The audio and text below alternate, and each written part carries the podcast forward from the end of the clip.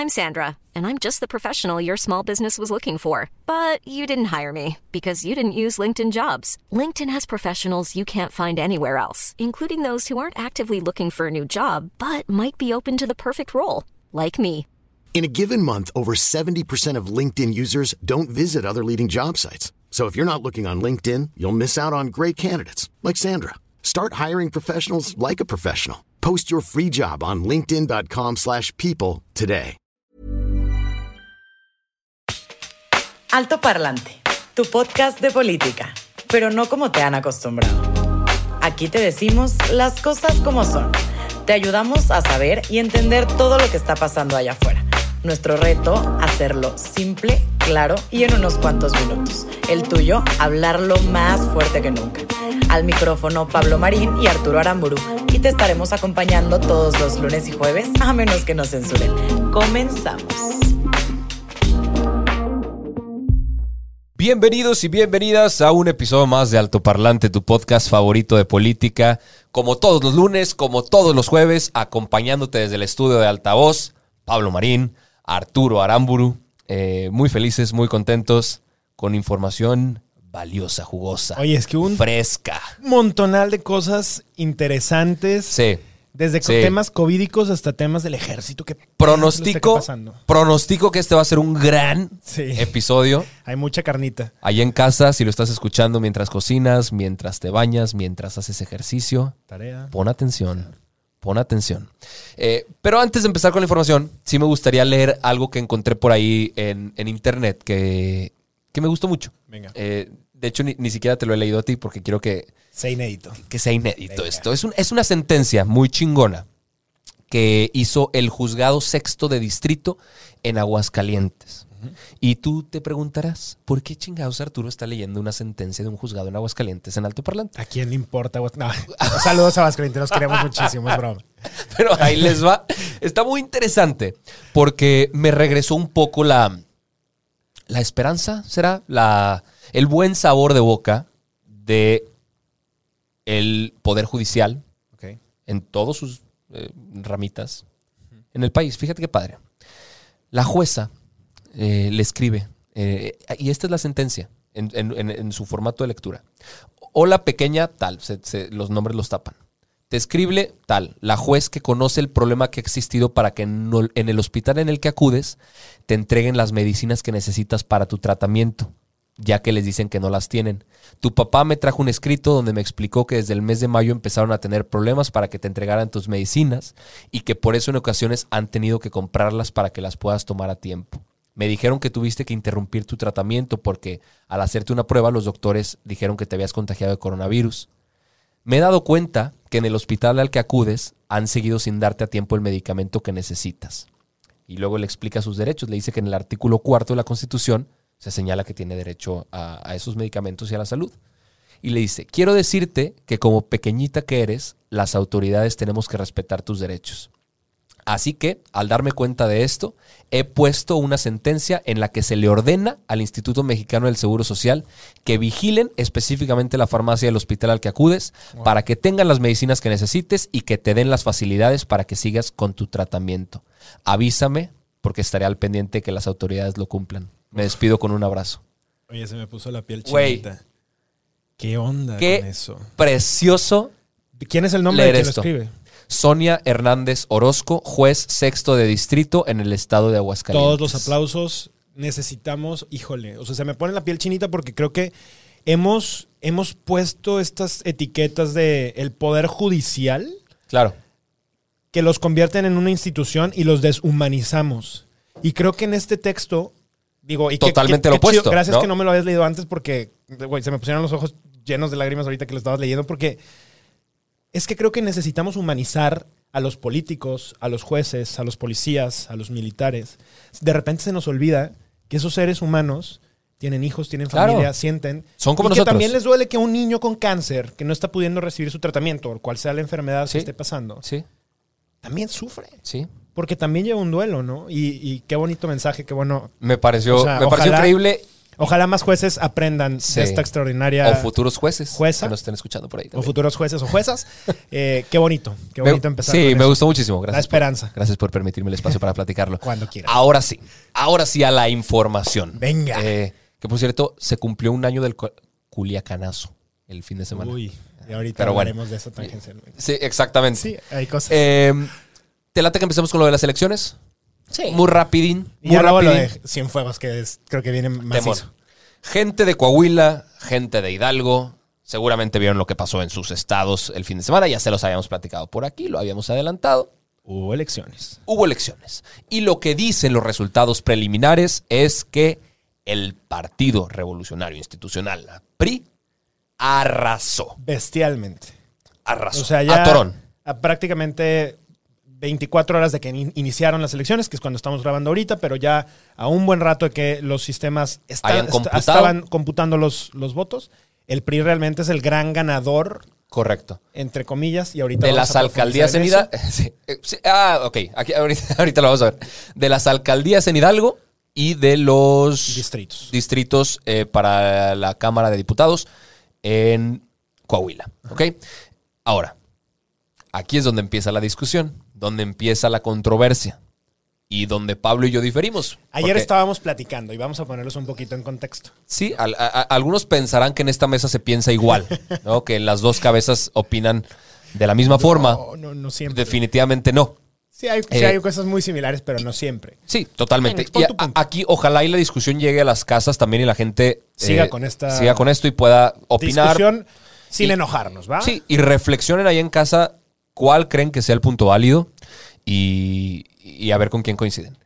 Yo, yo creo que esto es una derrota lapidataria para Morena. Ok.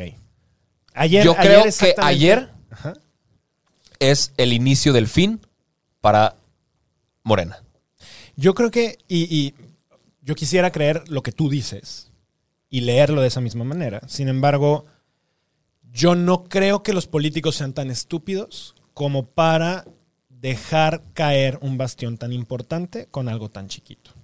Y tenemos que, creo que, leer, hacer esta lectura de una manera eh, diferente. Pensemos que esto es, esto es una especie de granja. Este país es una granja, ¿ok?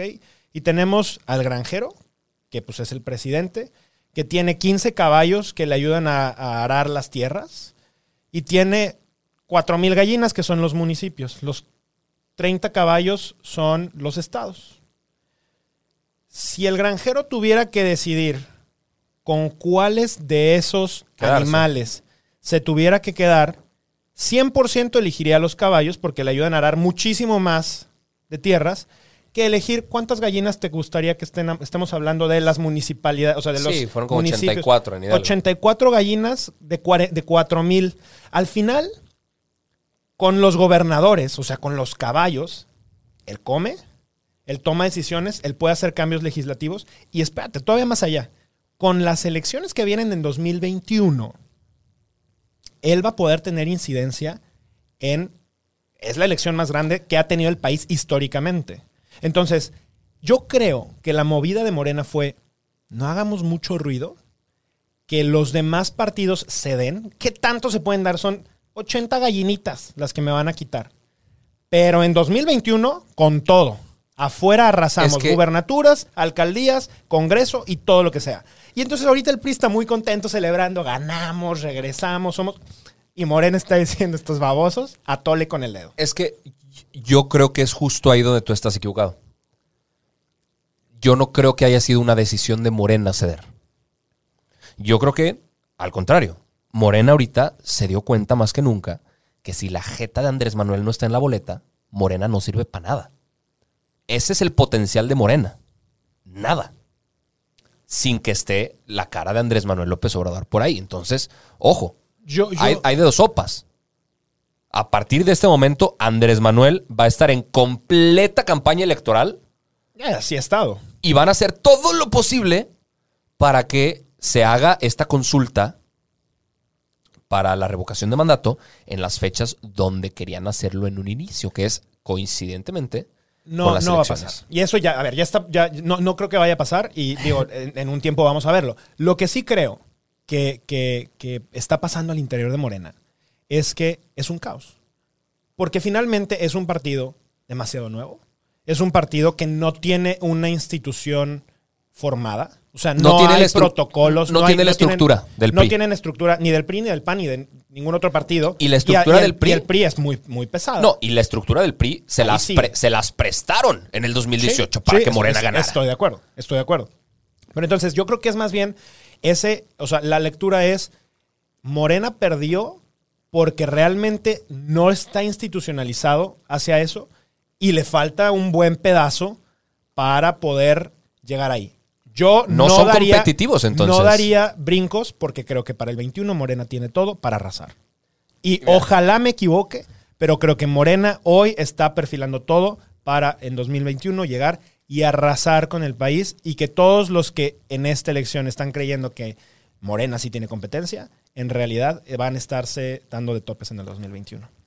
Híjole. Ojalá no sé, que me esté equivocando, a- ¿eh? a- allá en porque eso casa- sería un riesgo fuertísimo. Claro. Y nos encantaría que nos comenten por ahí abajo Sí. qué es lo que ustedes ven. Sí. ¿Cuál es el panorama y qué es lo que escuchan con sus amigos, con sus vecinos, con sus familiares? Porque Claro. es bien interesante todo Claro. esto.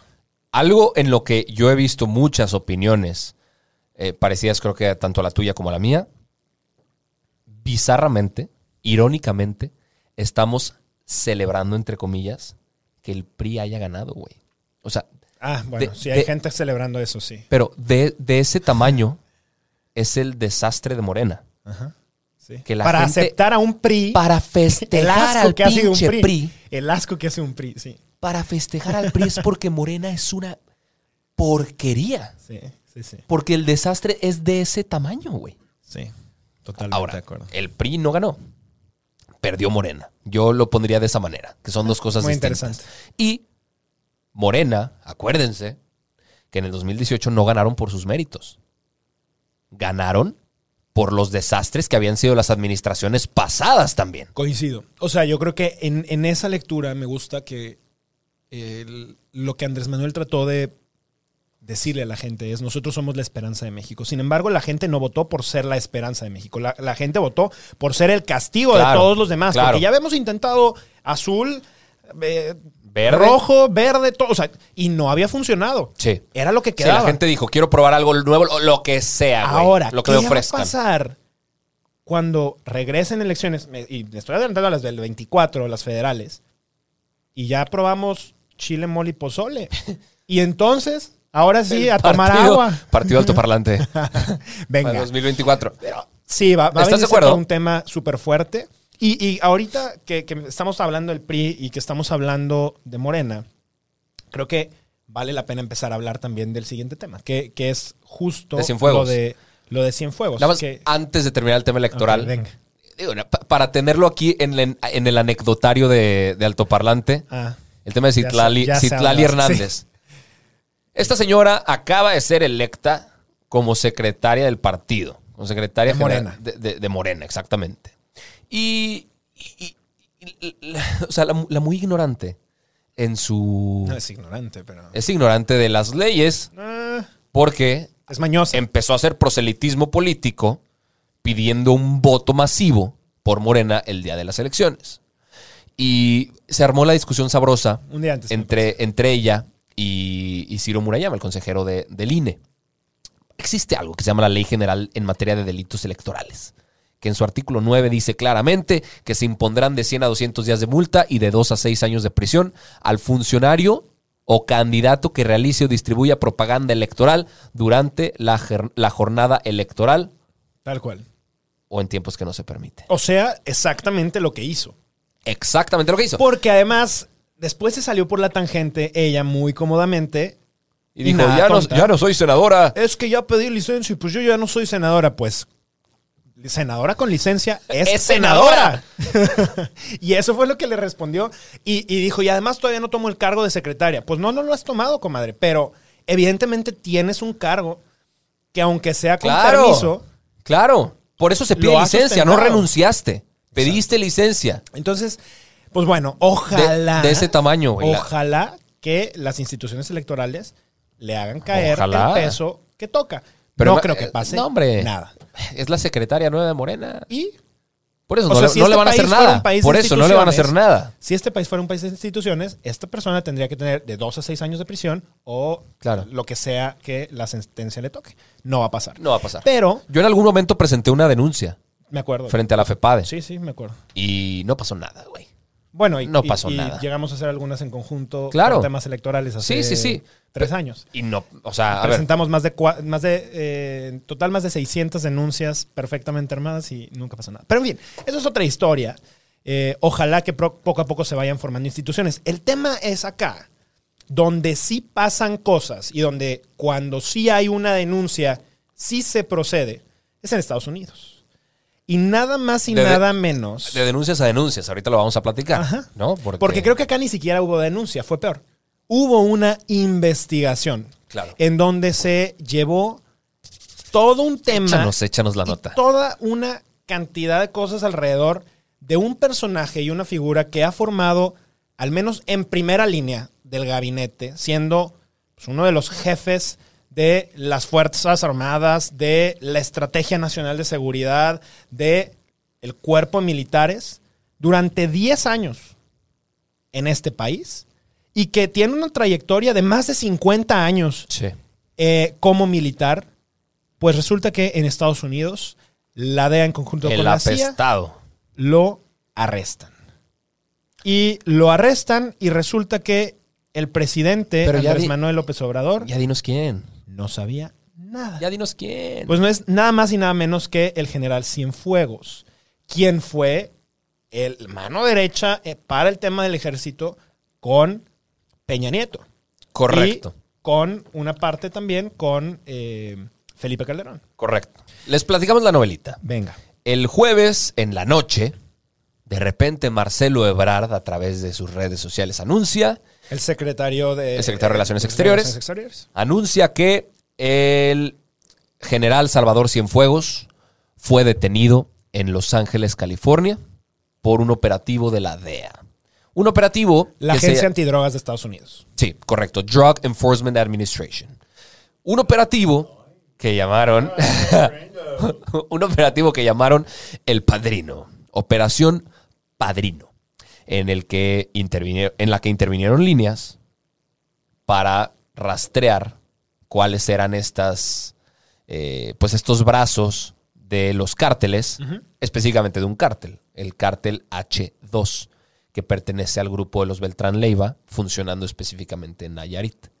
Y está bien curioso cómo lo encontraron, porque en una de estas grabaciones, de repente gente del cártel dijo, "Oye, el padrino está en la tele, el padrino está en la tele, y la gente, estos güeyes de la DEA se... pues, fueron, a ver Cacharon. qué, fueron a ver qué pedo, y era Salvador Cienfuegos, el padrino. Entonces, esta operación que funcionó bajo el agua durante no sé cuánto Seguramente tiempo haya haber estado, Lleva años o por lo menos meses Re- reveló, por lo menos a lo que están diciendo ahorita, ¿eh? porque Sí. no han presentado las pruebas. No. No han presentado no ninguna prueba. nada. Que Salvador Cienfuegos está involucrado en lavado de dinero, tráfico de heroína, cocaína, metanfetamina y marihuana de forma internacional. Sí. Lo cual puede ser un paquetote de años y años de prisión. Sí, y, y yo creo que el tema no es nada menor. Porque, o sea, creo que hay muchos que lo celebran y dicen de que, eh, sí, a huevo". y es más, hay muchos morenistas que dicen, ves, con Andrés Manuel estas cosas sí pasan, con los anteriores no pasaban. A ver, yo nada más sí quisiera hacer aquí unos puntos y que justo leí el otro día en el, en el Twitter de Fabián R. Gómez, que estuvo con nosotros, experto en seguridad nacional. Y él pues conoce perfectamente cómo funciona la estructura del ejército. Y él decía, mira, el cargo de la persona que acaban de arrestar, que de detener por lo menos, es el encargado que protegía la soberanía nacional de este país. Claro. O sea, el ejército, y esto me parece bien interesante que lo leamos de esta manera. O sea, un general del ejército, alguien con ese rango, no se forma, no, no es como con los secretarios de Estado que pues es el cuate del presidente que invitó y ayer era nadie y hoy es secretario de gobierno.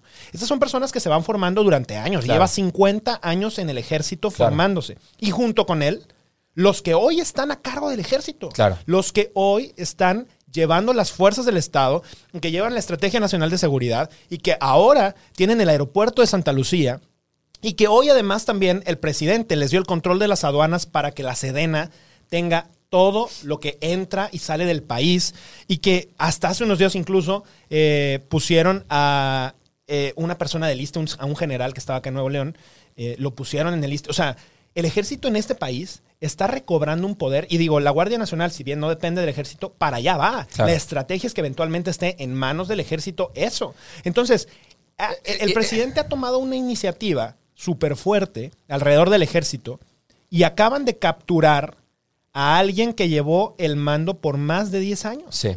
Sí, está, está muy cabrón lo que dices. Eh, o sea, a ver, se vale dura- dudar si Cienfuegos lo hizo o no lo hizo, pero si lo hizo, no lo hizo solo. Claro.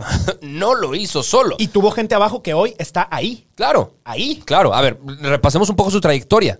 Fue, eh, vamos a ver, desempeñó cargos como oficial mayor de la Sedena, inspector y controlador general del Ejército y la Fuerza Aérea, subjefe de doctrina militar del Estado Mayor de la Defensa Nacional, fue secretario de la Defensa Nacional. Eh, vaya, es un güey con mucho bagaje dentro del tema del ejército. Conoce gente, está conectado, era el jefe supremo De las fuerzas de las Fuerzas Estado. Armadas, bueno, después de, de, Sí, sí, de Peña sí. Nieto. No lo, no lo hizo solo, Correcto. si es que lo hiciese. Si es que lo, si es Hubiese que- hecho. si es que lo hubiese hecho. Entonces, lo que puede salpicar, lo que puede llegar a Es salpicar, y lo que ya está diciendo en el plano internacional, Claro. es una pérdida para México. Sí. Por como lo quieras ver. Porque, Para ver, todos nosotros, ¿eh? Porque haber- esto ya no es de Morena o no era, Morena. lo, era lo que te iba a decir. Hay, Es de los act- mexicanos. hay actores políticos queriendo llevar agua a su molino a manos Estupidez. llenas, güey. O sea, Estupidez. todos quieren decir, esto fue por Andrés Manuel la Cuarta Transformación, mis huevos. Los, los otros partidos diciendo, perdón, no, no es así. Político que esté intentando llevar esto, a, a- a politizarlo Es un gran error. en el plano nacional, Daña es un error. al Estado mexicano. Eso no es el presidente. Eso somos todos y cada uno Claro. de nosotros. Y eso creo que lo tenemos que entender. Porque esto, fíjate, al- algo que a mí me parece también y que lo tenemos que leer, y es muy importante. ¿Por qué Andrés Manuel López Obrador no sabía de esto? No es una detención menor, menor es más, tan hasta no es menor que es la primera vez en la historia de la humanidad, escúchese así, que un país detiene a un secretario, Sí. bueno, Sí. a un secretario de Defensa Nacional en otro país. Eso es, es algo inédito. No solamente no ha pasado en México, no ha pasado en la En historia lado, claro. del mundo. Y el que Andrés no supiera, Andrés Manuel no lo supiera, quiere decir que no confían en él. Y Claro. creo que hay razones para que no confíen en él. Y ahorita que dices lo del culiacanazo, pues claro, si Andrés Manuel fue el que confesó que liberó al Chapito. Claro. Confesó teniendo una orden de arresto en Estados Unidos. Claro que no le vas a confiar nada, pues va a ser el primero que abre el hocico cada que tiene la mañanera porque no sabe cómo entretener a su circo. Y entonces, como no tiene tema, pues habla lo que no debe hablar y dice lo que no debe decir, pues mejor no le decimos. Claro. Y entonces nos dejan como estúpidos cuando tienes que hablar del tema. O lo dejan. Claro. porque Y, no saben. Y la, ma- manera en la que han eh, manejado el tema ha sido también patética. Muy, sí. A ver, Andrés Manuel pidiendo que se investigue a la DEA. A mí me parecen patadas de ahogado, por un lado. Diciendo también que por una persona no se debe juzgar a toda una institución. Si fue exactamente lo que él hizo con la Policía Federal. Sí. O sea, do- do- ¿dónde está el criterio? Ahora, ¿qué sigue para Cienfuegos? Ya se llevó a cabo una audiencia, duró cinco minutos, fue una audiencia donde se le leyeron los cargos, se le dijeron que sí los había entendido, se dijo que sí. Ahora, se le está ayudando en todo este proceso, porque existe algo que se llama la Convención de Viena sobre Relaciones Consulares y México tiene que asegurar que s- existe un trato digno, que se lleve el proceso debido de la ley y tienen que acompañar al, a Cienfuegos en todo este proceso frente a las autoridades americanas. Mañana es la siguiente audiencia, Audiencia. donde probablemente vayan a presentarse pruebas, donde probablemente vaya a haber testigos. ¿Quién, quién sabe, güey? Sí. ¿Quién sabe qué tanto puede haber? Que, que yo creo que en eso que dices, o sea, de repente creemos que en Estados Unidos todo es implacable y que son incorruptibles. Y yo también quiero aquí hacer una acotación. En Estados Unidos también se han sembrado pruebas. Claro. También se han falsificado testigos. La DEA, principalmente. La DEA ah, lo ha hecho miles de veces. Entonces también como que esa idea que tenemos de, sí, a ver, no, no se les fuga el chapo tres veces, ¿va? Claro. Eso sí no pasa. Pero sí se siembran cosas, sí Claro. se inventan testigos y sí hacen cosas también turbias Y- para armar expedientes y usarlos en beneficio de, ojo, hay elecciones en unos días Sí. en Estados Unidos. Sí. Y puede ser que esto sea parte de un modelo de lucro político Claro. por parte de Trump. No es una y cosa el nada enemigo menor. y el enemigo siempre está afuera. ¿Te das cuenta? A pesar En de que la DEA sepa qué claro. pedo y tenga toda las- la, tecnología para in- investigar, nunca hay nadie responsable en Estados Unidos. Tal cual. Ningún cártel americano, ninguna. Siempre es eh, Colombia, eh, México, güey. Siempre Sí. estará allá afuera. Sí.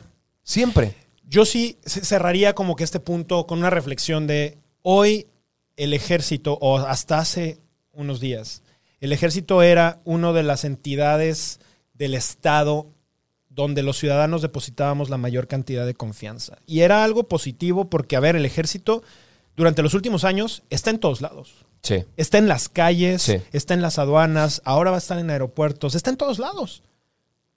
Y que veamos este tipo de cosas en donde la corrupción, el narcotráfico, nos, nos abran los ojos y veamos que está en esos lugares también, rompe la confianza que los ciudadanos debemos y podemos tener en ese tipo de cosas. Y mi, mi- mi cuestionamiento acá sería, ok, no confiamos en los políticos, no confiamos en los gobernantes, no confiamos en los partidos, ya tampoco confiamos, nunca hemos confiado en los policías, desafortunadamente.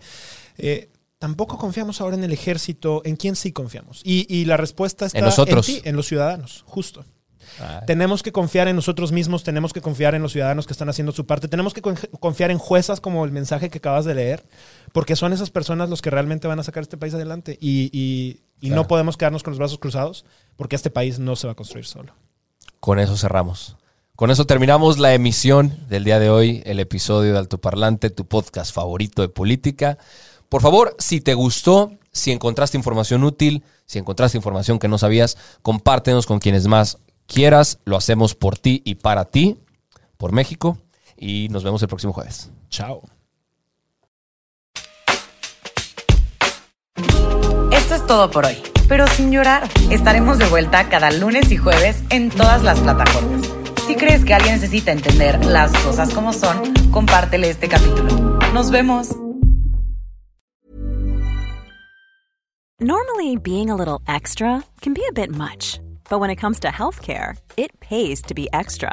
And United Healthcare makes it easy with Health Protector Guard fixed indemnity insurance plans. Underwritten by Golden Rule Insurance Company, they supplement your primary plan, helping you manage out of pocket costs without the usual requirements and restrictions like deductibles and enrollment periods. So when it comes to covering your medical bills, you can feel good about being a little extra. Visit uh1.com to find the Health Protector Guard plan for you.